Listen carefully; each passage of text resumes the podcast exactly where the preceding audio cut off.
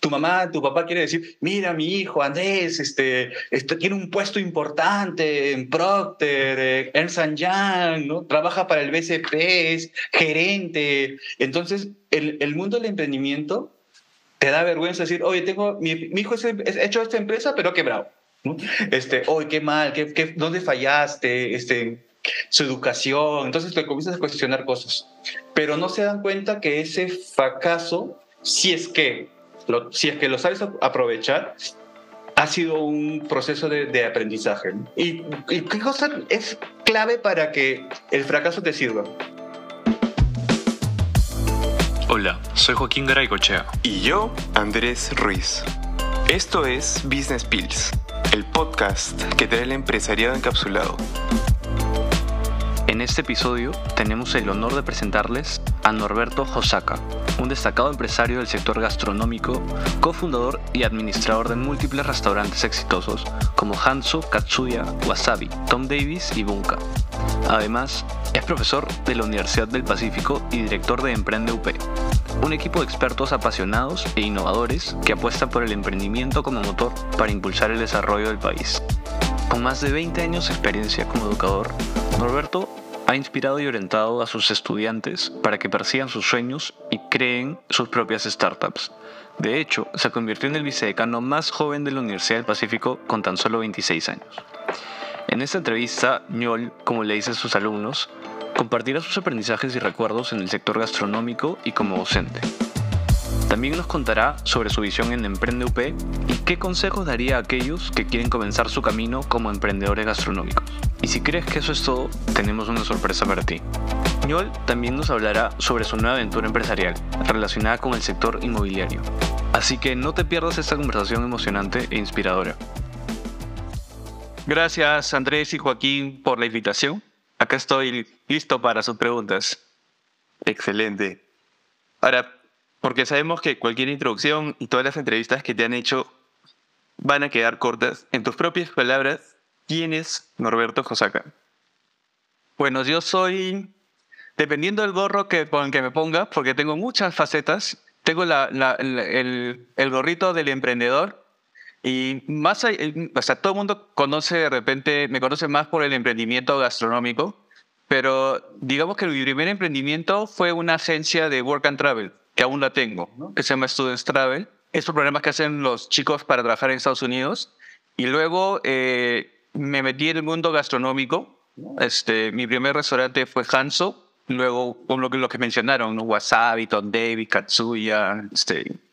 Y luego, este, también soy profesor hace 22 años. Si me pongo el gorrito del, del profe, enseño contabilidad eh, trato de hacer divertida la contabilidad en la universidad y ya desde hace un año soy director del Centro de Emprendimiento e Innovación de la Universidad del Pacífico, que es Emprende UP. Ahora, yo soy testigo de todo lo divertido que puede ser la clase de contabilidad con el profesor Rosaka. Este, de hecho, yo he llevado el, el curso con, contigo y hay, hay, algo bien interesante en esa clase, que es que compartes mucho tus emprendimientos como ejemplos de la misma. Y recuerdo que habías comentado sobre un emprendimiento pequeño sobre unas custers. ¿Nos puedes comentar un poco de eso, por favor? Sí, cuando estaba en la universidad, más o menos como en quinto ciclo, yo siempre he tenido esta, esta sangre emprendedora y tuve unos amigos que vinieron de Japón. Eh, habían trabajado ahí por dos años más o menos, que eran los dos años que yo, que yo había hecho en la universidad, ellos habían ido a trabajar a Japón y vinieron con, con dinero, ¿no? Eh, y ese dinero ellos comenzaron a invertir eh, importando coasters, las combis que ustedes ahora ven. Y era cuando recién se había eh, liberado la importación de coasters y, la, y, y, era un negocio que recién estaba empezando, que era meterlos al el transporte público. ¿no? Entonces yo eh, lo vi a mis amigos que estaban en ese negocio, yo quería ya a un negocio que dé dinero eh, entonces les dije a mis amigos, ¿no? Que eh, yo se los administraba, ¿no? Porque ellos no, no tenían, este, no habían tenido la, la, oportunidad de estudiar como estaba estudiando yo en el Pacífico. Y ahí a uno le te, eh, exagera un poquito a veces las cosas que uno puede hacer. Y, este, y le dije, ¿no? Porque yo estaba en quinto ciclo, mira, yo estudio administración de empresas en la Universidad Pacífico, yo te lo puedo administrar, entonces, pero no quiero que me paguen, necesito que me presten para comprarme una booster, ¿no?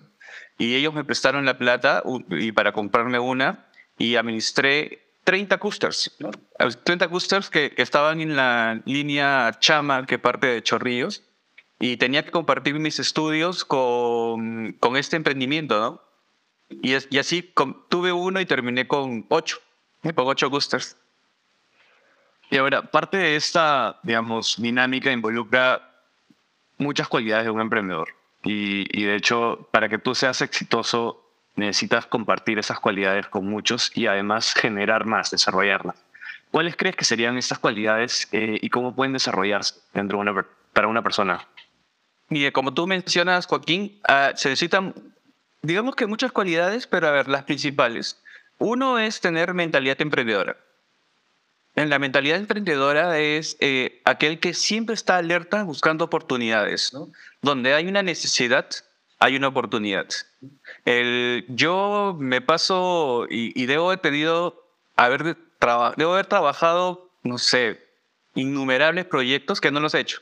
Porque siempre estoy viendo y observando, digo, oye, acá hay una necesidad, acá hay una oportunidad para hacer un negocio, y lo trabajo en mi mente, y algunas se quedan en mi mente, a veces las apunto, a veces me olvido, y algunas las hago, ¿no? Eh, eso, estar alerta de, de- de encontrar oportunidades. Eh, la segunda es no perder nunca la oportunidad de, de- de hacer cosas porque te quedaste o callado o, o, o- o no dices el primer paso, ¿no? Entonces yo para entrar en ese negocio que te conté de los, del transporte público, les dije a mis amigos, con el riesgo de que me chotearan, ¿no? Dijeran, anda, anda, tú a- invierte con tu plata, este, ¿qué vas a saber tú con cinco ciclos de la Universidad del Pacífico? Con el riesgo de que me chotearan, este, voy y me, me lancé, ¿no? Entonces, eh, de, muchas personas se quedan sin emprender porque a veces se quedan como que o muy o tímidos o, o con el roche de, di- de si me van a decir que no, el roche al rechazo. ¿no? Entonces, el emprendedor tiene que perder ese, esa vergüenza de que te rechacen y mandarte. ¿no? Y eso tiene que ver mucho con las ventas, ¿no? Eso que es otro de los factores importantes. Un emprendedor que no sabe vender, eh, eh, digamos que lo va a tener mucho más difícil. ¿no? El vender eh, no necesariamente el producto que, o el servicio que quieres ofrecer, sino venderte a ti como emprendedor, como el, el proyecto. O sea, hay muchas cosas que uno tiene que vender. Y, y lo otro que creo que sí es muy importante, que te da una ventaja sobre, la, sobre otro emprendedor, es estar capacitado, la capacitación. O sea, el, los cursos que ustedes llevan en la universidad, eh, ya sea hasta un curso que tú digas, ¿para qué me va a servir? ¿no? Pues muchos, muchos llegan a mi curso de contabilidad como que, ah, yo estudio economía o estudio administración, ¿para qué quiero contabilidad? ¿no? Pero sí te sirve, ¿no? porque al final eh, los números del, del negocio que tú estás emprendiendo se traducen a través de la contabilidad. Básicamente eso. Ahora que nos mencionas sobre las cualidades de un emprendedor, ¿cómo debe ser su relación con los objetivos a largo plazo? Eh, y de repente nos podrías ejemplificar con, o cómo tu visión a largo plazo ha ido evolucionando a lo largo de tus emprendimientos. Sí, a ver, normalmente todo emprendedor empieza con, muy, con planes de muy corto plazo. ¿eh? O sea, el, emprendedor es, eh, se emociona mucho con el, el siguiente proyecto que tú tienes, ¿no? Entonces, este, el, y el emprendedor, y si eh, este, nos escuchan emprendedores, seguro van a estar de acuerdo conmigo, apenas te buscan emprendedores, ¿no? te buscan con nuevos proyectos. Y entonces tú dices, ah, qué interesante, voy a invertir y te metes, y te metes. Pero llega un momento en que a mí me pasó, me imagino que como al quinto o sexto año, como que dices, no, ya, voy a planificar. O sea, ¿cómo, cómo, cómo quiero yo es, de aquí a los próximos 20 años terminar? ¿no? Entonces, ya comienzas a planificar por dónde vas a ir, qué proyectos sí tomas, qué proyectos no tomas, dónde inviertes, dónde no inviertes. Ya eh, la planificación viene, no viene al inicio, viene como que a la, a la cuarta parte de que has avanzado en tu mundo del emprendedor. ¿no? Es difícil en el mundo del emprendimiento planificar a largo plazo porque el mundo del emprendimiento es muy voluble. Entonces, este, tienes más bien que... Yo defiendo el mundo, el emprendimiento como, como que uno va en un barco a vela y dependiendo cómo soplan los vientos, ¿ya? Entonces tú sabes que tienes que llegar a ese destino, a ese puerto, pero tú tienes que ir cambiando la dirección de las velas para, por- para aprovechar el viento. Entonces, eh, es muy importante, si uno a veces quien puede normalmente hundirse y fallar en el emprendimiento es aquel que dice, yo dije que iba a ir por esta ruta y voy por esta ruta y tú ves que te está yendo mal y eres terco y sigues por esa ruta, lo normal que te pasa es que quiebres. El emprendedor tiene que ver cómo van las, los vientos para, ok, giro acá a la izquierda, me voy a, voy a dar la vuelta, sé a dónde quiero llegar, pero tengo que fijarme mucho en cómo va la situación, el contexto, ¿no? Ahora, en la edición del 79 de la revista Boceto, leímos tu estrecha relación con tu familia y el emprendimiento. ¿Qué aprendiste en casa que te llevó a emprender? Ya, esa es otra, eh, creo yo, que dentro de mi contexto, que me ayudó a ser emprendedor. Porque cuando uno, eh, digamos, está dentro de un contexto familiar de profesionales, todo el mundo habla de que trabajó o, tu tío trabaja en el banco más importante, que tu otro tío trabaja en la bolsa de valores, que invierten, que el otro es el funcionario de, tal empresa. Entonces, toda tu conversación, y tú de niño vas escuchando historias de, de los profesionales, cómo van obteniendo éxito. Entonces tú, de repente, de chico, dices, yo quiero ser como mi tío, quiero ser como mi papá, el gerente general de tal empresa. ¿no? En, mi caso es distinto porque toda mi familia, todos mis tíos son emprendedores, todos son negociantes. Entonces tenía el hermano de mi papá que tenía sus granjas en Huacho y me decía cómo negociaba, le vendía los pollos y los patos este, eh, con su camión, iba a San Fernando, cómo exportaba tal cosa. Tengo mis otros tíos que, y mi abuelo que eran, este, tenían sus bazares de ropa y, y luego se incursionaron en restaurantes. Entonces, ese contexto de tu familia, de tu entorno de, emprendedores, hace que tú te vayas alentando, ¿no? Entonces, yo cuando ingresé a la universidad, yo siempre dije, yo me, eh, meto a la universidad para estudiar y aprender cómo ser emprendimiento, ¿no? Nunca pensé en, en, buscar un trabajo, pero es más o menos porque el entorno familiar me llevó a eso, ¿no? Hanso, Katsuya, Wasabi, Tom Davis y Bunkabar son o han sido tus inversiones en el sector de la astronomía ¿Podrías contarnos sobre tus inicios en este sector, eh, ahora que ya nos contaste más o menos cómo nace el bichito emprendedor? Yo, eh, mi primer, digamos, empresa gastronómica fue Hanso. esa empresa, a mí siempre me ha gustado el... Siempre me gustó la industria de gastronómica, pero eh, digamos que si, si hubiese estado a los 18 años en esta época, hubiese estudiado de repente para ser chef. Eh, porque siempre me, llamó la atención el, mundo de la cocina, me gusta cocinar un montón, o sea, siempre estoy metido en ese mundo, pero estudié eh, negocios en la Pacífico, ¿no? Entonces, pero yo iba mucho a un restaurante que, tiene como, que suena como mi apellido, pero sin la H, ese sí es Osaka, no Osaka, y, iba mucho a ese restaurante y me hice muy amigo del cocinero, ¿no? Del, del cocinero de comida japonesa. Y, y, un poco con lo que le dije hace un rato, les dije, eh, le, le, dije un día a él, oye, ¿por qué no te sales del negocio, del, del, porque él era empleado, y hacemos un restaurante juntos? Y, y, él, loco, este, aceptó la, la, propuesta, se salió del restaurante y juntos hicimos el Hanso. El, y así fue como, como iniciamos en este, me inicié en este mundo de gastronomía.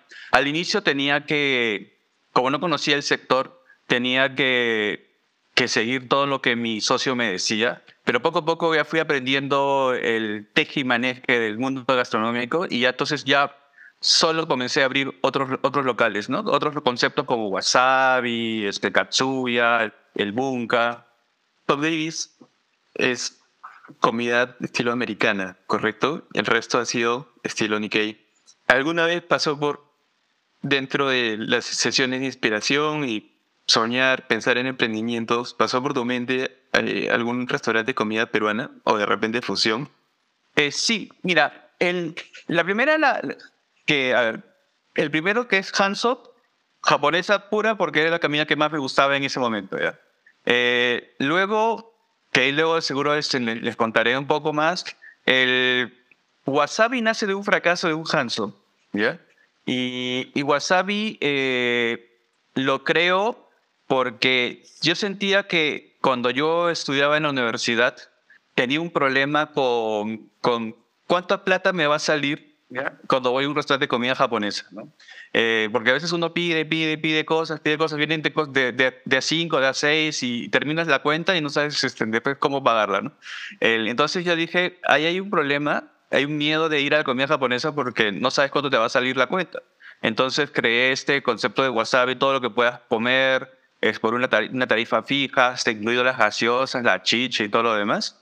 Entonces ahí sale wasabi. El katsuya, por ejemplo, que ahora está en Surco, pero antes estaba por la, por la UP.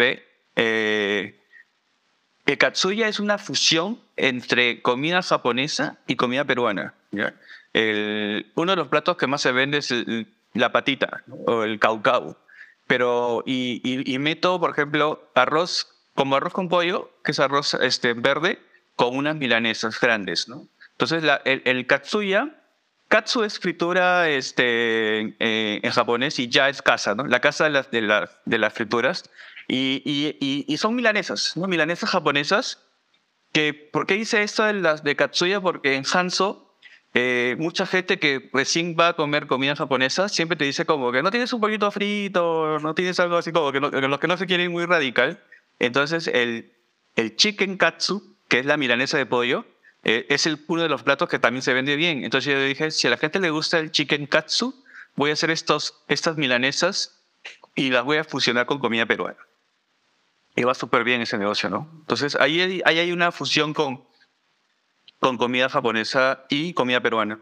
Yol, ¿y qué pasó con ese emprendimiento precursor a Wasabi?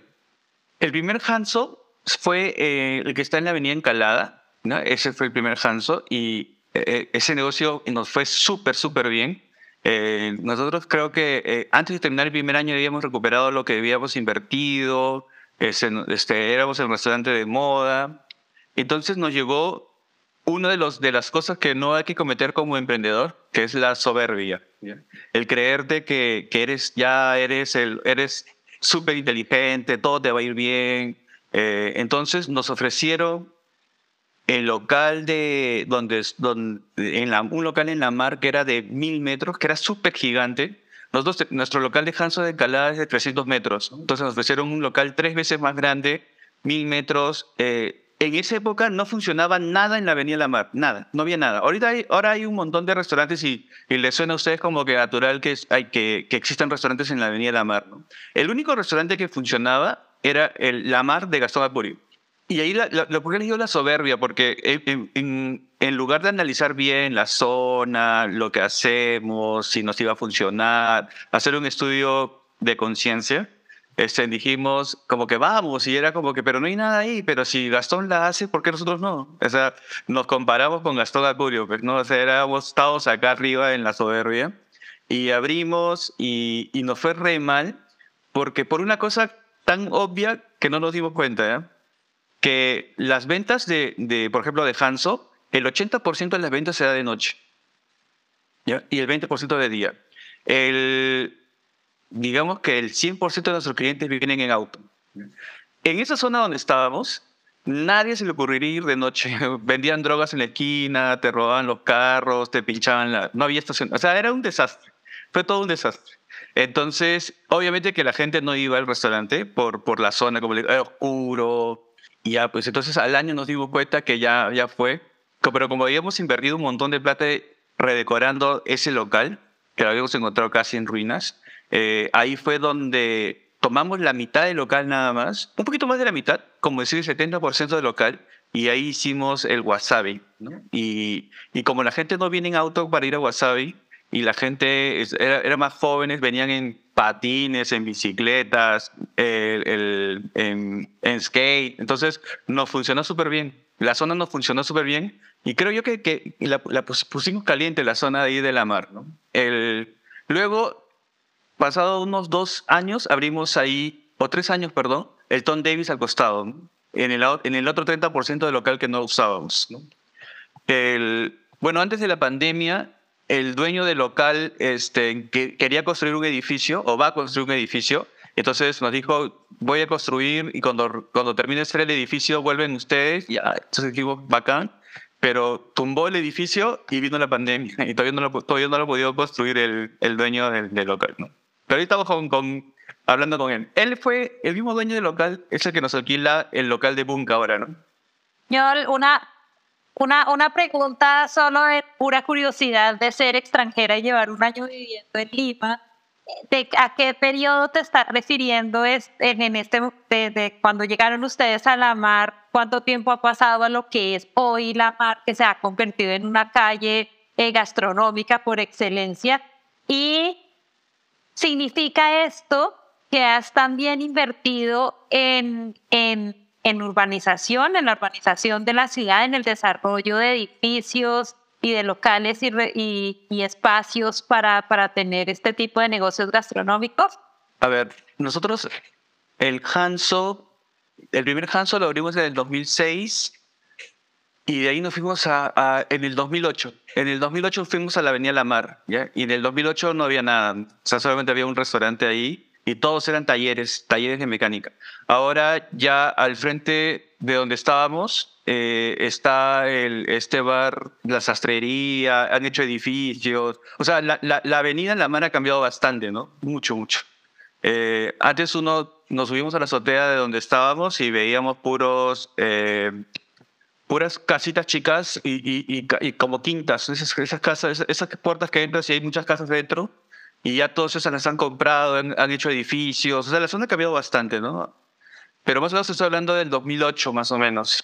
Y ahora un tema que tú mencionas que es muy importante para aquel que se quiera meter en el mundo de los negocios, el emprendimiento gastronómico, es que yo les recomendaría que si van a meterse en el mundo gastronómico, lo piensen como un, como un rubro, como un negocio este, de inmobiliario.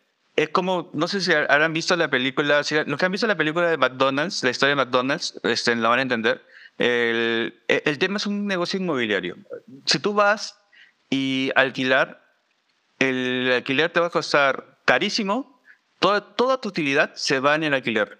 Toda la utilidad de, del negocio se va en el alquiler. En cambio, si tú optas por comprarlo, a veces te dices, ah, su comprarlo en 15 años, yo estoy más de 20 años en este negocio. Entonces, el, si uno opta por la parte de, de compra, lo que al final te queda del negocio tu utilidad es el valor inmobiliario de, las propiedades que, vas adquiriendo. ¿no? Entonces, no lo vean como un tema de cuánta plata gano mensual, sino véanlo como que, mira, pasaron 10 años, 15 años y me compré este edificio, o me compré, o sea, tengo esto de propiedad.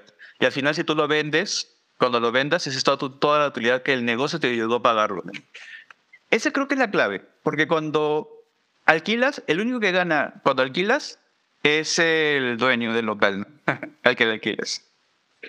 Y es algo que mencionabas en una entrevista previa, porque también mencionabas que desde que empezabas a pagar el alquiler hasta que las operaciones del restaurante empezaran, podía ser un plazo mayor a tres meses, con permisos y todo. Sí, el, por ejemplo, lamentablemente en el país es algo que creo que, que, debería cambiar eh, las autoridades tú eh, alquilas un local.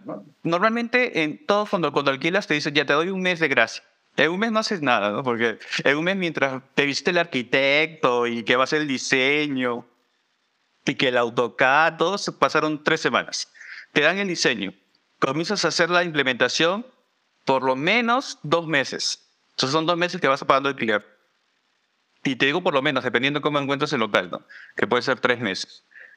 Después que ya tienes listo local, vas a la municipalidad y piden las licencias de funcionamiento y de defensa civil.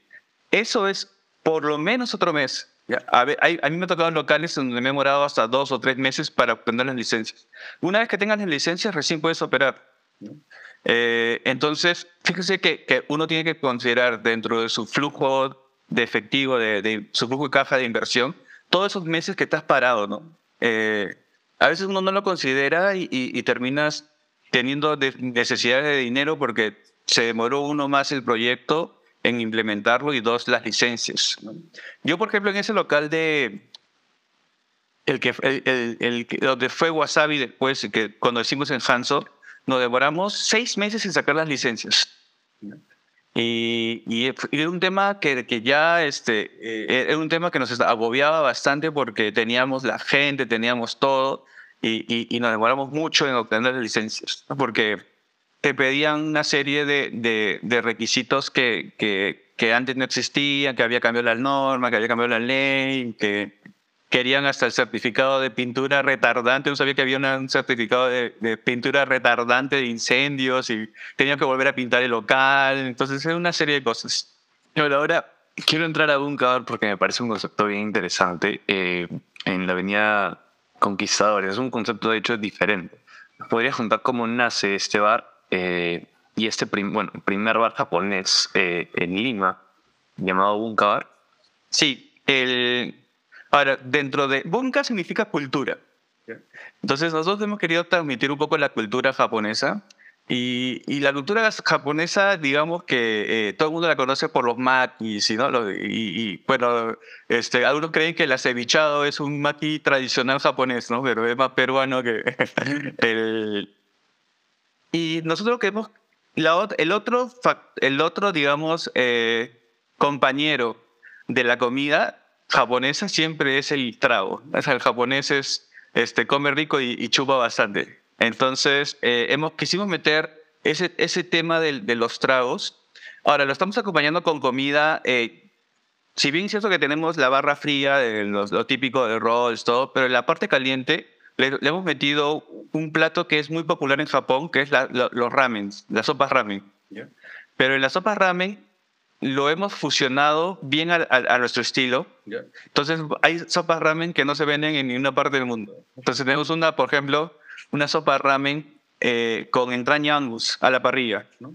Entonces, normalmente siempre te lo sirven con, con unas jamonadas de, de, de cerdo. Nosotros estamos metiéndole con, con, con, carne a la parrilla. Este, hemos, hemos hecho unas locuras ahí este, que están súper chéveres. Hemos metido a los tragos eh, del bar, eh, este, licores japoneses, este, hemos mezclado con el matcha, que es el, el, el té verde, eh, los whisky japoneses que son, a, veces uno no conoce normalmente lo mucho de, de los whisky japoneses, pero los whisky japoneses en los últimos años han ganado todos los premios de mejores whiskies del mundo, ¿no? Este, y, y eso, eso encuentras en, en Bunka. ¿Y cómo conseguiste eh, digamos, ¿cómo encontraste a tus socios adecuados para este concepto? El, en general, todos mis socios, casi todos son, eh, vienen desde, desde Hanso, venimos o sea, juntos. El, la clave para, yo siempre lo, se los menciono a, a, mis alumnos o a, a personas que quieren meterse en el mundo del emprendimiento, que solo es muy difícil. Siempre. O sea, cuando uno quiere hacerlo el emprendimiento solo es, es tener 100% de nada.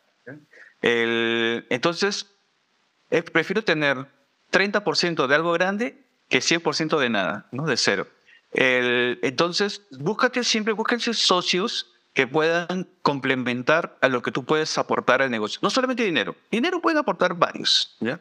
Entonces, búscate gente que, por ejemplo, ¿ya? Eh, oye, él este amigo tuyo que tienes o esta persona es experto en marketing, contratado, ¿no? O sea, ya socio. Este, esta otra persona le encanta, le aloca, le fascina los números, financista, contratado. Entonces vas juntándote socios que te van a complementar en el negocio, ¿no? Entonces, si tú, digamos que estudias economía o eres economista y te buscas cuatro economistas, ¿qué te van a aportar? Diferente, todo es lo mismo y se pelean todavía, ¿eh? porque todos quieren aportar lo mismo. Entonces tienes que conseguirte gente distinta que piensen igual en valores, o sea, que tengan tus, mismos valores y costumbres, pero que te aporten cosas distintas al negocio. Entonces, por ejemplo, en Wasabi, mi socio que le gusta es el loquito de redes sociales, es se encarga de las redes sociales. Él tenía uno que era loquito números y, le gustaba cuadrar caja y contar dinero. Yo, a él no me gusta mucho contar el dinero, cuadrar las cajas. Él encantaba. Entonces, él se encargaba de eso. Entonces, nos complementábamos, ¿no? Nos complementábamos. Y como no todos vemos lo mismo, no nos peleamos tampoco, ¿no? Ahora, la clave para el tema de los socios siempre se ha satanizado por el tema de que ah, te van a robar, por la falta de confianza. ¿No? Este, te va a estafar, se va a con el negocio. Si lo pones todo claro por escrito y te, obviamente te asocias con las personas correctas, porque las conoces, porque... Eh, y, uno, y, uno, en verdad, ¿cómo las conoces? Eh, por ejemplo, si tú estás desde la universidad, si tú has hecho grupo con alguien que cuando hay que reunirse para hacer el trabajo nunca vi Hoy me enfermé, el tráfico, se me desinfló la llanta, no puedo. Este, otra reunión, no puedo, que no va. Y al final dice, ponme mi nombre. Ese tipo no es, o esa persona no es ideal para ser tu socio. Este, si tienes ese amigo que te dice, oye, préstame 10 lucas para la chela, después te la devuelvo, le das 10 lucas y nunca te la devuelve, y es más, cuando le pides, se, se molesta, se indigna, ¿a qué? ¿Me vas a pedir 10 por 10 soles? ese tampoco es tu buen socio. ¿no? Este, entonces, son amigos que tú ya los vas conociendo. Son es el amigo conchudo que, que no pone la pichanga, que no pone la chela, el que se hace loco, que toma gratis. Ese es un mal socio, ¿no? Entonces, si tú tienes, conoces gente que tú dices, uy, este pata 100% confiable, 100% es con, común con mis valores, este, y aporta algo distinto a lo que yo voy a, a, dar, este, júntate, júntate con él, porque de otra manera es casi muy difícil que hagas el emprendimiento solo. Ahora, ahí quiero interrumpir porque hay una visión un poco distinta. Eh, de hecho, esa, esto lo leí en el libro negro del emprendedor. Uno de sus mandamientos, como le dicen, es que empieces solo, pero que, claro, vas a necesitar gente que en distintos rubros sea mejor que tú. Y conviene, al menos es la, lo que dicen, conviene que los contrates como un consultor o como parte del equipo subordinado que como parte del accionariado de la empresa, porque luego, una vez crezca el negocio, ya tú estarías, claro, como lo dijiste en un principio, perdiendo ese porcentaje de participación en la empresa total. ¿Qué opinas al respecto de, de, ese tipo de, de, vista hacia la empresa? De hecho, que, de hecho que eh, digamos que en el mundo del emprendimiento no es como una no es como algo que, que tú digas, esto es, es una fórmula que vas, va a resultar, ¿no? Este, lo que yo te cuento es lo que más o menos yo pienso, ¿ya? El, a veces, de lo que me ha pasado a mí, cuando tú contratas a alguien, y, es, y es, es, lo que le va a pasar a ustedes si ustedes este, alguna vez han sido practicantes o han trabajado para alguien, este, tú trabajas hasta tu hora de trabajo, ¿no? O sea, tu, tu responsabilidad va ahí nomás. Es distinto la persona que ha puesto su plata tu socio ha invertido su plata y quiere recuperar su plata. Entonces, la motivación que tiene ese socio tuyo de que esto crezca y que eso que, que vale ahorita uno vuelva, valga, un, valga mil porque él va a ganar también, hay una motivación extra que no la tiene ningún empleado, consultor. El consultor te, te dice, págame tanto mensual, te lo te paga, te va a dar las cinco tips y te va a decir, ahí está. ¿no? El, el socio, el socio, como quiere recuperar su plata, él va a llamar, Él va a hacer, Él va a estar comprometido. O sea, ese compromiso no lo obtienes de ningún... Por más que tú motives súper bien a tu empleado, es diferente ser dueño que empleado. Entonces, yo de verdad que no lo, no lo veo mal eh, el tema de los socios. Yo, como te digo, el tema de porcentaje es bien engañoso. Porque yo puedo ser dueño del 100% de mil soles, de algo que valga mil, o puedo ser el dueño de 25% que haga que valga 100 mil o 200 mil. Entonces, em, eh, al final, este, si mis socios van a hacer que esto sea más grande, este, me conviene tener eh, no, no el 100%, sino eh, un porcentaje. Ahora, si tus socios van a hacer que sigas teniendo poquito, ahí sí no te conviene. ¿no? O sea, después, como digo, este, tienes que hacer que esto crezca, ¿no? crezca, crezca bastante. Yo, por ejemplo, puedo hacer bastantes cosas, bastantes emprendimientos, eh, porque tengo socios. Solo hubiese quedado con uno nomás de repente, ¿no? Ahora, John, en la edición número 55 de la revista de Boceto, también nos enteramos que tu segunda práctica fue en una empresa que tú creaste y fundaste. Me parece que es la de los transportes, si no me equivoco. ¿Correcto? No, la, la, la, la, empresa fue la de Work and Travel. Ah, Work and Travel, Students Travel, correcto. Travel. Les cuento un poquito rapidito.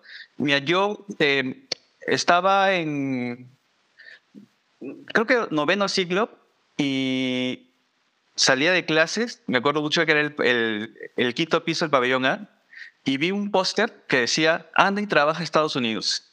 Y, y en esa época, o sea, ese programa era desconocido.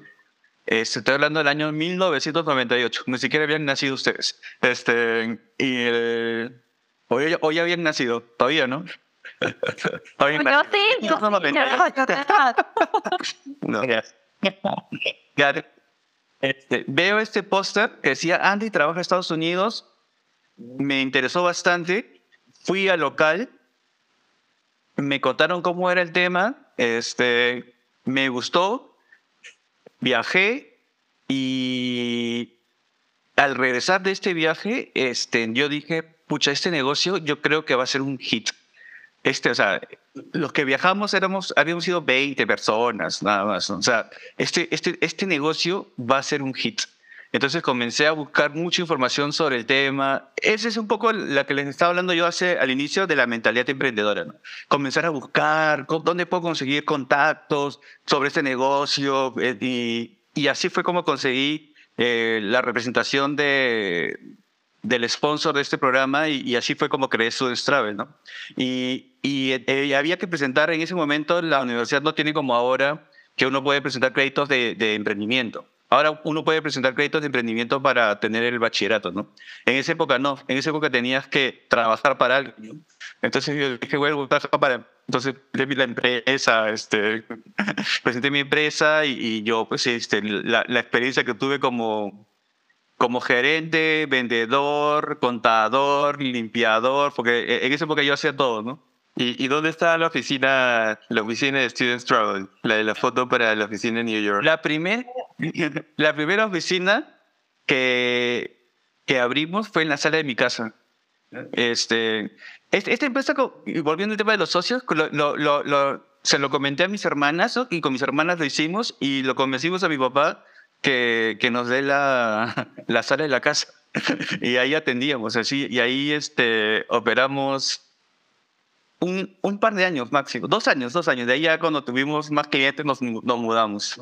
Este, pero, eh, y eso también importa bastante, creo yo, en el, en, en el surgimiento de un emprendedor, ¿no? Que, que tu familia te pueda apoyar, ¿no? Que, que tus papás se, se, coman el cuento, pues, o sea, que, que digan, o sea, es una locura. Al comienzo, si tú, cuentas, si tú contabas cómo era el tema y, no se conocía mucho, era una locura, pero que tu papá diga, sí, ya dale, este, usa la sala, no recibimos invitados durante dos años, este, y, y la sala era la oficina, y, este, y, y es una gran apuesta. Nos ayudó, sí, nos ayudó bastante, sí.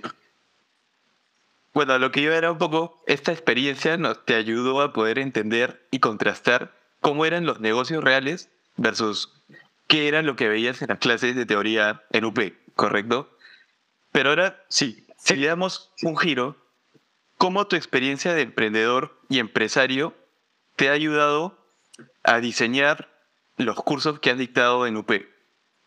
Sí, este, a ver, el, el hecho de que, de que tenga las empresas y que haya emprendido y que, y que la experiencia eh, me hace, creo yo, un mejor profesor, ¿no? porque puedo contar un montón de anécdotas y cosas que me van pasando para tratar de que a los alumnos no les pase lo mismo que me pasó a mí, eh, cosas buenas, cosas malas. El, pero igual, la, la, experiencia tanto del emprendedor como la experiencia profesional que pueda tener alguien eh, trabajando para una empresa y que eso lo pueda plasmar en su clase, está, también es igual de enriquecedora. Ahora, tampoco está mal el profesor que es el investigador, ¿ya? El, porque el investigador, digamos que yo como emprendedor les puedo contar lo que a mí me ha pasado. Pero tienes también el, otro profesor investigador que él le pregunta a 10.000 ñols, ¿no? ¿Qué cosa les ha pasado? Y crea una teoría a, raíz de, las experiencias de muchos emprendedores. Entonces, de repente el profesor investigador no tiene la experiencia de, de nacer el negocio, pero le ha preguntado y ha investigado con tantos emprendedores que, sabe y crea la teoría. Que eso es, por ejemplo, ustedes han estudiado a, Michael Porter, ¿no? Entonces, Porter, ¿cómo crea la teoría Porter? Si él no es emprendedor, pero él ha, conversado con tantos empresarios, con tantos gerentes que te está contando la historia de todos, esos, de todos ellos. Entonces, yo creo que los tres tipos de profesores que van a encontrar ustedes en la universidad, el profesional, el emprendedor y el investigador, esa unión de esos tres los hace a ustedes este, súper, súper, estar muy bien capacitados y súper buenos profesionales. La mezcla, porque si fuese todo, todo emprendedor, solamente profesores emprendedores no van a llegar a mucho porque el profesor no sabe ni siquiera qué es porte, ni sabe la teoría, solamente te va a contar sus anécdotas. Si sabes el, profesor que es profesional, igual. Y si solamente es el teórico, igual. Entonces, la, la suma de esos tres hace que una sinergia que a ustedes los, los, los nutre bastante. ¿no? Pero ahora quiero entrar con tu rol como director en Emprende UP. ¿Cómo es tu trabajo y cómo este programa apoya a desarrollar emprendimientos en Perú? Sí, mira, eh, ya casi, ya casi, casi falta una semana para tener un año en este trabajo. El, yo siempre pensé que cuando este, ya estaba como que en mis, mis, últimos 15 años de trabajo, eh, me gustaría siempre regresar al, a ser profesor a la Universidad del Pacífico, porque es lo que más me gusta. Algo que haría gratis es enseñar. Entonces, es como que ya los negocios están funcionando ahí, tienen, cada uno tiene sus gerentes, eh, todos los gerentes me reportan, pero yo ya no hago mucho. Entonces, me, siempre tuve la intención de regresar a la UP. Entonces, eh, felizmente eh, me, me, me, querían acá y me, me, aceptaron de vuelta. Y hace un año que, que estoy como director de Emprende UP. Y me gusta el, tema porque en Emprende UP es mucho más práctico. ¿eh? Entonces, en Emprende UP van eh, emprendedores que quieren mejorar su negocio. Entonces, tenemos tres etapas. Uno es, le llamamos preincubación, en donde tú tienes la intención de ser emprendedor, pero no sabes ni cómo empezar ni nada. Entonces te metemos estos cursos de preincubación. Que ya, por ejemplo, hace una semana hemos empezado con unos cursos que se llaman Emprende Ya, el curso de Startup, para que los que quieren hacer una, un negocio digital, una aplicación. Luego tenemos el programa de incubación. En el programa de incubación, la, ya viene un emprendedor y dice, mira, ya abrí mi negocio, este, pensé que iba a vender 50 mil, pero estoy vendiendo 500 este, ¿qué puedo hacer? Eh, entonces, en incubación, nosotros examinamos un negocio y te decimos, mira, ok, te vamos a poner un asesor comercial, te falta un asesor digital, te falta alguien de gestión, entonces te, damos asesorías ¿no? para que tu negocio vaya como tú lo pensaste que tenía que ir. Somos como unos consultores en la, en la incubación. Y aceleración es el último etapa donde tú vienes y dices, este, si yo quería vender 5 mil, estoy vendiendo 5 mil, este, pero ¿qué más? ¿qué más hay? Entonces, este, ¿puedo, ¿puedo hacer franquicias? ¿Puedo este, invertir? ¿Puedo irme al extranjero? Entonces necesito levantar fondos, capital, este, ya necesito hablar de millones. Entonces, este, te metemos este programa de aceleración, ¿no? que hay mentores, hay este, una red de inversionistas ángeles. Entonces, ahí... Y para resumirte, ¿qué hacen P2P? básicamente ayudamos a los emprendedores a que puedan cumplir sus sueños. Ahora, hay una historia bien interesante que la vi hace poco eh, sobre el perfil de, de, emprendedor peruano, que es muy distinto al chip que tienen los emprendedores en Estados Unidos o en Europa. ¿no? O sea, eh, el tema de el riesgo al fracaso es, es un determinante en cómo los emprendedores peruanos quieren salir adelante con sus proyectos. Y es que, claro, tú vas a Estados Unidos y hablas con cualquier emprendedor y te dicen, sí, yo voy a mi sexto emprendimiento, de los cuales cuatro han fallado, uno me dio plata y con ese uno que me dio plata yo estoy haciendo uno nuevo, por ejemplo. ¿no? Pero aquí no pasa eso. ¿Has encontrado algún, eh, alguna razón o, o tú coincides con este perfil de emprendedor peruano en el que tienen miedo a lanzar el primero o el segundo o el tercero? Totalmente de acuerdo, Joaquín. El, lo que comentas, ¿no? En, en, Estados Unidos, cuando he tenido la oportunidad de conversar con emprendedores, y lo mismo, te cuentan este, sin roche todos los negocios que fallaron, ¿no? Ah, ta, ta, fallé aquí, fallé acá, fallé esto, fallé. Entonces tú, te dices, oye, este, ¿y algo te ha salido bien? y al final te cuentan el que le salió bien, ¿no? Y, y, y me hace acordar a mí, este, hace seguro como 10 años atrás, me invitaron a apoyo a dar este, una charla de emprendimiento. Querían que les cuente sobre mis emprendimientos. Y yo dije, ¿qué les voy a contar a los de apoyo si todos son unos genios economistas? Este... ¿qué les voy a contar? Entonces dije, les voy a contar en, en el negocio que he fracasado. Y le conté el fracaso de Hanso ahí en la Avenida La Mar, ¿no? Y cómo luego salió con Wasabi, que no fue súper bien. El, entonces, el, el, hecho de que uno pueda contar las cosas en las que ha fallado, yo creo que cuando uno llega a esa etapa es donde tú estás listo para, para triunfar. O sea, el, el, el no tenerle miedo al fracaso. En el Perú tenemos una sociedad, una cultura en donde siempre queremos señalar al que se jaló en el curso, ¿no? O sea, yo me acuerdo que en la, en la UP, cuando recién empecé, eh, en NIVE, este, los que sacaban, había 03, 04, entonces, como que, ah, mira, 03, 04. Entonces, estamos como, queremos burlarnos del que falla, del que se jala, este, entonces, hay roche a veces cuando, no sé si, si se han dado cuenta ustedes cuando entregan la nota de los parciales, ¿no? Entonces, el que se jaló tiene que tapar su papel, ¿no? O sea, no quiere que vean la, vean la nota, lo doblan, este, roche. Eso se lleva al mundo de los negocios, ¿no? Tú quieres decirle, tu mamá, tu papá quiere decir, mira, mi hijo Andrés, este, este tiene un puesto importante en Procter, eh, San Young, ¿no? Trabaja para el BCP, es gerente. Entonces, el, el mundo del emprendimiento te da vergüenza decir, oye, tengo, mi, hijo ha hecho esta empresa, pero ha quebrado. Este, oye, qué mal, qué, qué, ¿dónde fallaste? Este, su educación. Entonces te comienzas a cuestionar cosas.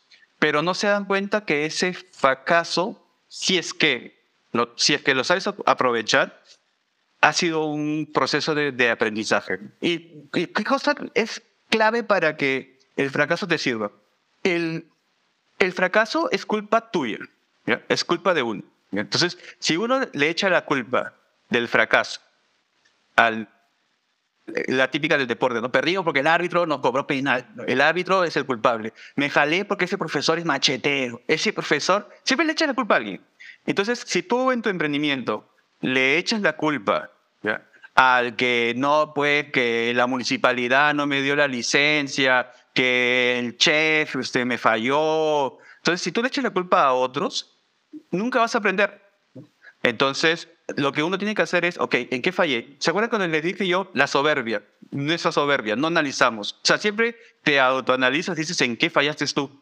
Con eso ya todos los siguientes proyectos que hemos hecho, siempre escuchamos a mil personas que nos cuenten, que nos digan, analizamos, ya no vamos a la loca, no nos creemos este, más que nadie. Este, y, entonces vamos sobre, sobre seguro porque hemos aprendido sobre ese, ese, este, esa experiencia, ¿no? Eh, yo, yo, cuento a veces una anécdota que, escuché a, a, Tony Nadal. Tony Nadal es el tío de Rafa Nadal. Entonces, Tony Nadal, que, que ha sido es su tío y lo ha entrenado desde chiquito a, a Rafa Nadal, siempre le enseñó a que, si se dan cuenta ustedes, si lo ven a, a, Rafa, a Rafa Nadal, él nunca golpea la raqueta, nunca, nunca se pelea, él este, nunca le echa la culpa de puto que falla a la raqueta porque él se examina y dice, es mi culpa.